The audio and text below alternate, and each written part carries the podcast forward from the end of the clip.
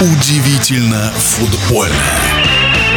Середине марта пройдут матчи следующего этапа Кубка России. К новой системе розыгрыша любители футбола только начинают привыкать, и сюжет достаточно интересный получается. В основной сетке в полуфиналах дважды сыграют между собой Крылья и ЦСКА, а также Урал со Спартаком. Победители этих пар проведут встречу между собой и определят, кто сыграет в главном матче за Кубок. В сетке второго порядка предстоят только четвертьфиналы по регламенту. По одной игре предусмотрено. «Зенит» будет принимать московских «Динамовцев», «Акрон» на своем поле с «Локомотивом» помериться силами, а Ростов приедет в Нижний Новгород в гости к местной команде. Прошедшие матчи Кубка результатами не удивили. Возможно, только Акрон отличился, обыграв торпедо, хотя футбольный эксперт Александр Ухов считает, что Акрон выиграл заслуженно. Вы знаете, торпеда аутсайдер идет на последнем месте в РПЛ. Игра соответствует, по крайней мере, в официальных матчах тому месту, которое занимает,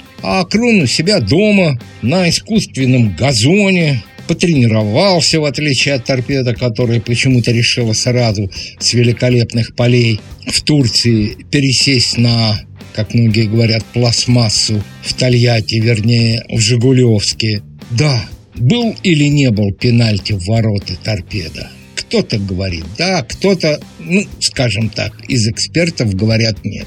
А вот ворота Акрона большинство говорит, да, надо было назначать пенальти, но суть это не менять. Акрон в этом конкретном матче был сильнее, что и признал тренер Торпеда.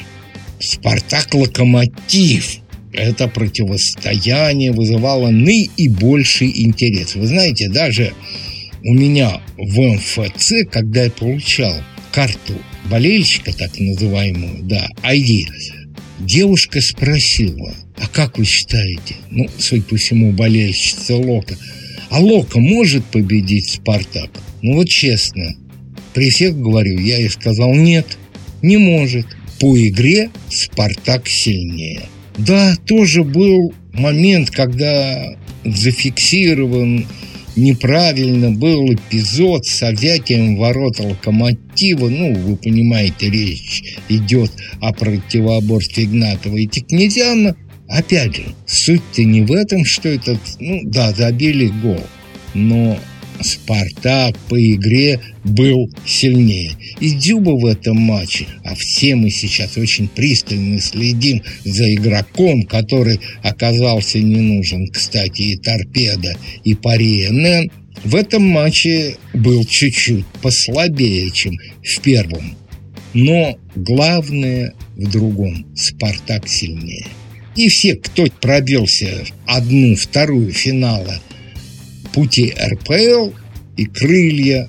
Вряд ли они э, намного сильнее «Динамо», но в этом конкретном противостоянии оказались сильнее. Соперник «Спартака» по полуфиналу «Урал» в конкретном противостоянии с Ростовом оказался сильнее. Ну, а ЦСКА просто был сильнее Краснодара. И видно было, что в Краснодаре в ответном матче, хотя ЦСКА и проиграл, но, в общем-то, проиграл именно с тем счетом, который полностью их устраивал. Теперь, кто же в этом пути регионов Ахмат Грозный, Пари Нижний Новгород, Ростов, Санкт-Петербург, Динамо и Акрон Тольятти вызывает наибольший интерес. Но я думаю, что все скажут, конечно, Зенит Динамо. И здесь Чуть позже я скажу о том, кто все-таки главный претендент. А вот мне интересен Акрон против одного из аутсайдеров, как бы это для кого не обидно звучало, но смотрите турнирную таблицу РПЛ против Локомотива. И Акрон снова играет дома. Я, конечно, не думаю, что Лока проиграет Напомню, что в пути регионов только один матч, хотя Акрон даст бой. Ну и о претендентах, о претендентах, которые могут завоевать кубок, на кого ставит большинство. Сейчас я вам скажу, очень интересно. По рейтингу на победу «Зенита» 3 с небольшим, 3-2. Вторым идет теперь уже с практически очень маленьким отставанием Спартак 3-5-3-7. Дальше ЦСКА 4-8-5. И потом провал Лока и Динамо от 17 до 23.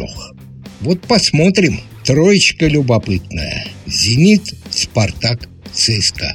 Но они и по игре сильнее остальных. В нашем эфире был вице-президент Федерации спортивных журналистов России Александр Ухов.